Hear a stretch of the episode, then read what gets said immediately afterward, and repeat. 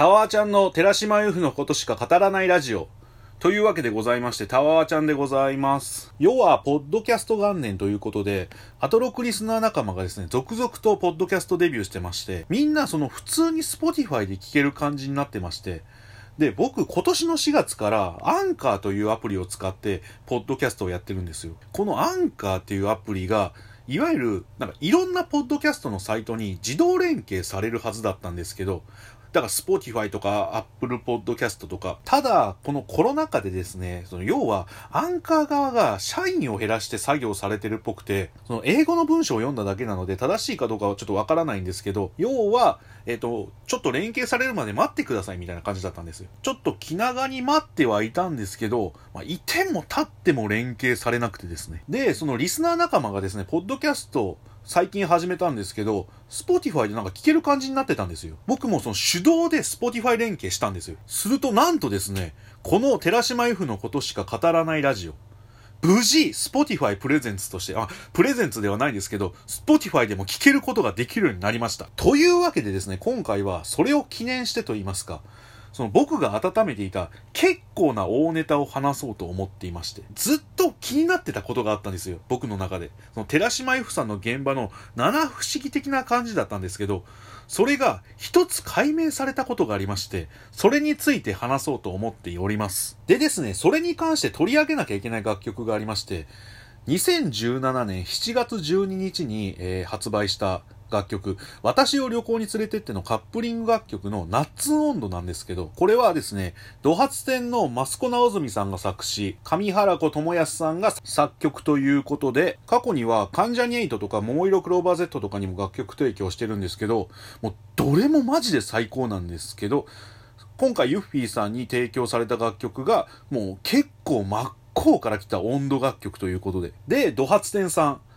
僕もですね、何度かライブ見てるんですけど、個人的に印象的だったのがですね、ド発展さんとライムスター、スクービードゥっていうもう最高のスリーマンが2014年3月30日にありまして、川崎クラブチッタですね。で、その時にライムスターが活動休止した時の話になって、マスコさんがマミー D さんに連絡したみたいな話があったんですよ。その今のライムスターがあるのは、その一旦にはマスコさんの存在があるのかもしれないくらいに思ったエピソードではありました。ナッツ温度なんですけど、2017年の5月14日にですね、行われましたライムスター主催のフェス人間交差点っていうのがありまして、僕それに遊びに行ったんですよね。で、その時に、鴨慶太郎さんも遊びに来られてまして、あの、フィロソフィーのダンスの日向春さんと佐藤マリアさんも一緒に来られてて、そのベースボールベアが出演されていたので、そのつながりもあったと思うんですけど、で、その時にですね、鴨さんとお話しさせていただきまして、まあ、いつかはフィロソフィーのダンスも人間交差点のステージに立てるようになりたいですね、みたいな話もされてたんですけど、その時にですね、寺島由布さんの新曲、結構面白いことをやってるので期待しててくださいって鴨さんから言葉もらったんですよ。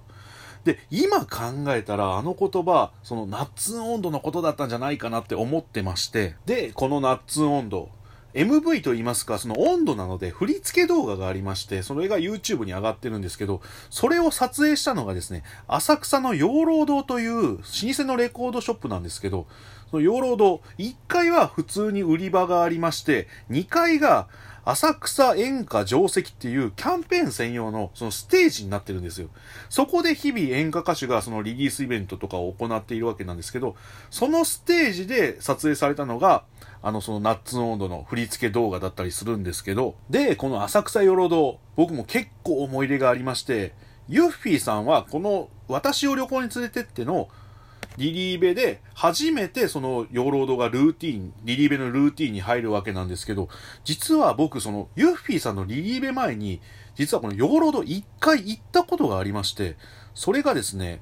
2017年にオールナイトニッポンがですね、50周年を記念したオーディションをやりまして、僕も実はそれ受けたんですよ。実はその前も2012年にオールナイトニッポンのオーディションがありまして、それまでのオールナイトニッポンって3時5時っていうのがずっと同じ人がやられてたんですよ。で、久々に新人枠を作るっていうことで、オールナイトニッポンゼロっていう番組を作る、そのオーディションが2012年にやったんですけど、それを僕受けることになったんですけど、その時はですね、YouTube にオーディションの動画を投稿して、そのオーディション動画が一次審査。で、二次審査に進めた方は、その日本放送でまた違う動画を撮影して、それで合格者を決定するみたいな流れだったんですけど、まあ僕は見事に一次審査で落選しまして。まあ、その時に受かったのが、後に一部にも昇格する久保光郎さんと能町峰子さんとか、他にもたくさんいられたんですけど、あと落選してはいるんですけど、東京ポッド許可局とか、あとアルコピースとか、ハライチもいたと思うんですけど、その後のラジオスターみたいな人たちがめちゃめちゃ受けてるんですよ。だからまあ今考えると落ちるのは当たり前だったかなとは思うんですけど、ただ当時芸人を辞めて1年くらい経って、でも、その、まだ諦めきれない自分みたいなのがいて、それで臨んだオーディションだったんですよ。だからちょっと悔しい気持ちがあって、その直後くらいにですね、僕がその当時愛聴していたラジオ番組、ライムスター歌丸のウィークエンドシャッフルでパーソナリティオーディションがありまして、それを受けたらありがたいことに優勝させてもらいまして、で、その瞬間にですね、僕の人生も間違いなく180度、良くも悪くも変わったと思っているので、タワフルのオーディションを受けたきっかけになったオールナイトニッポンのオーディションっていうのは、まあ、ある意味僕の人生の転機にはなっているような気もします。で、5年後に再びまたオールナイトニッポンのオーディションがあるということで、僕もその前回の失敗を踏まえて挑んだわけなんです。で、今回のそのオーディションが LINE ライブでの映像審査が一次審査で、で、僕もその LINE ライブで映像を配信するために、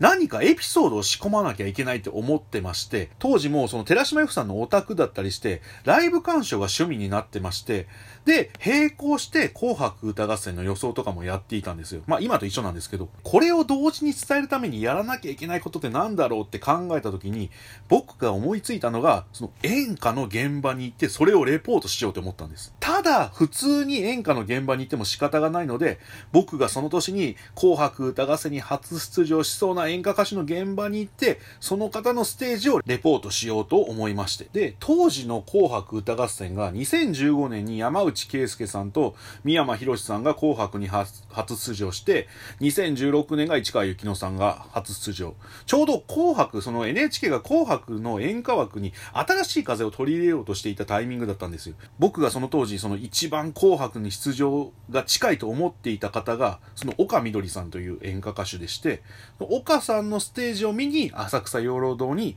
2017年1月18日に見に行くわけなんですけど、当時、佐渡の夕笛っていう曲のキャンペーンだったんですけど、まだその岡みどりさん、まあ、岡みどりさんってずっと大阪で活躍されてた方で、東京に来てまだ1、2年とかのタイミングだったんですよ。で、その着物、演歌といえば着物だと思うんですけど、着物の準備がまだできていないタイミングで、だから当時、ワンピースとかを着て歌われてたんですよ。だからまだそのブレイク前夜感があったとは思うんですけど、その当時の LINE ライブでもその話したんですけど、客層が当時の僕よりも一回りも二回りもその年上の方々ばっかりだったんですけど、ファンの皆さんそのハッピーを着て、サイリウムを持ってライブを見てるんですよ。で、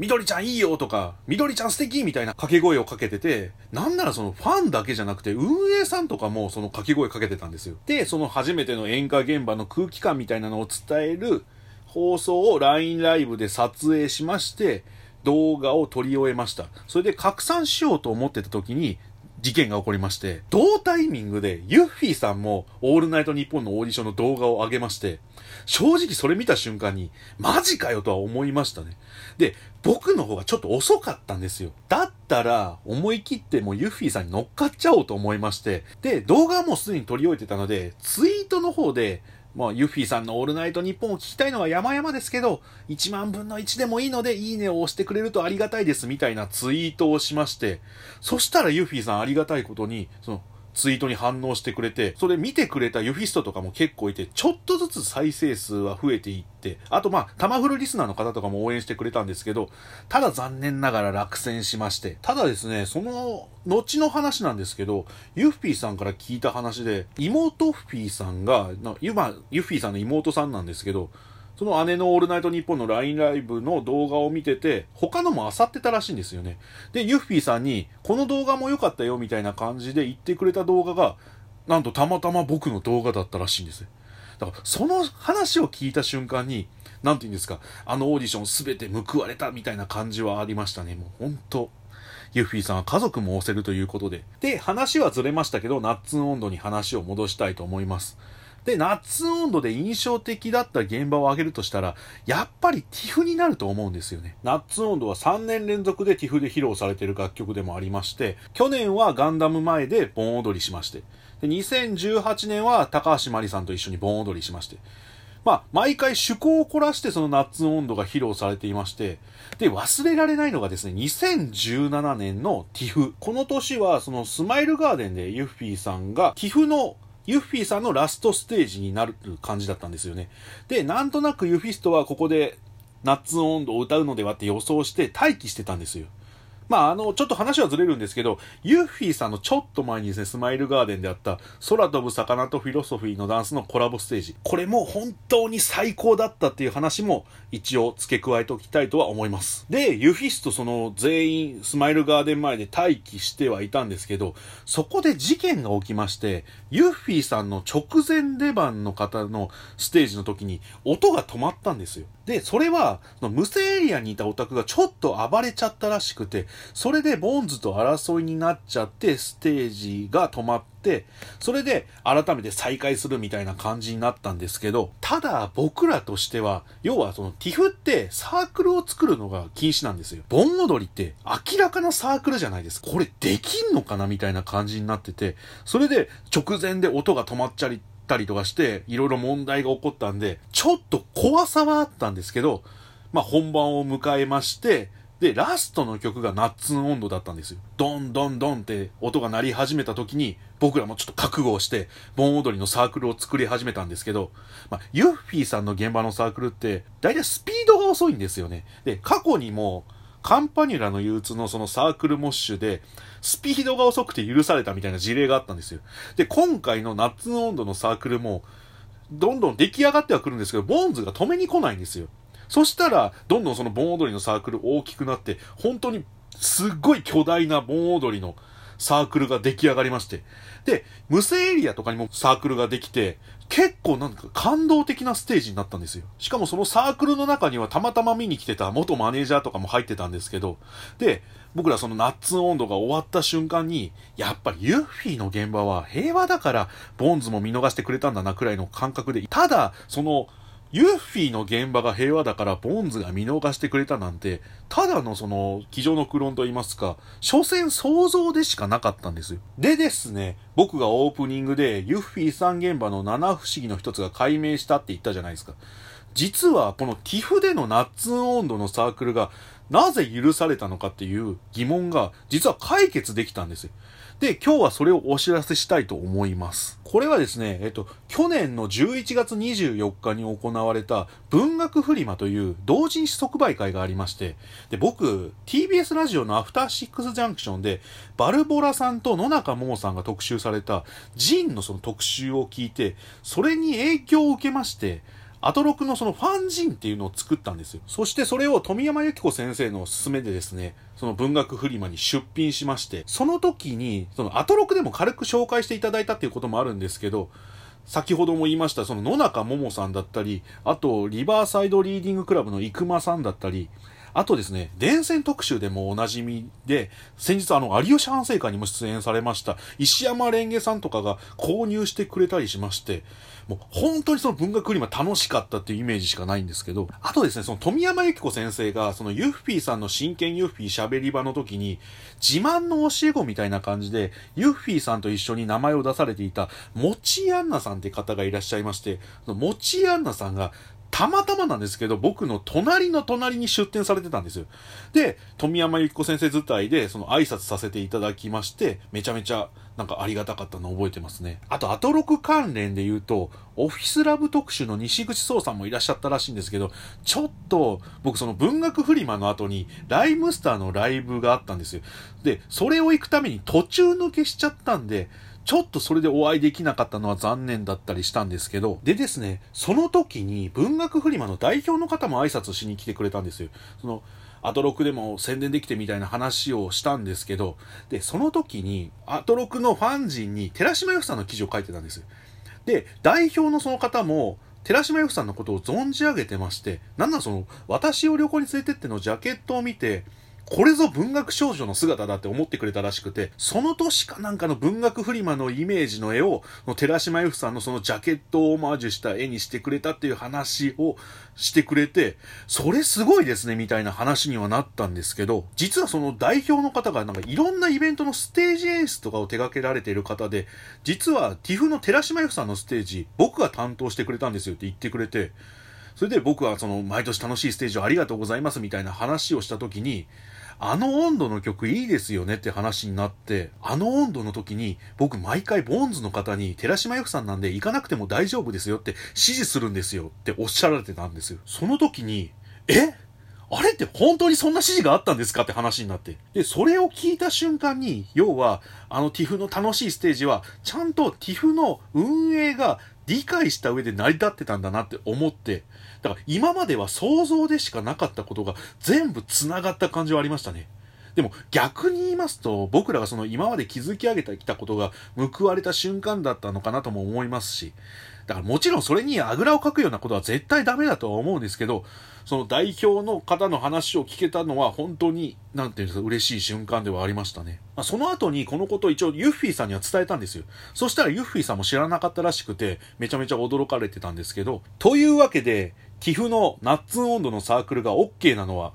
ユッフィーさんの現場だからという七不思議は、本当だったっていうことが解明されたわけで。で、今回はそれを報告する回でございました。というわけで、今回の配信はこれで締めたいと思います。以上、タワーちゃんでした。また明日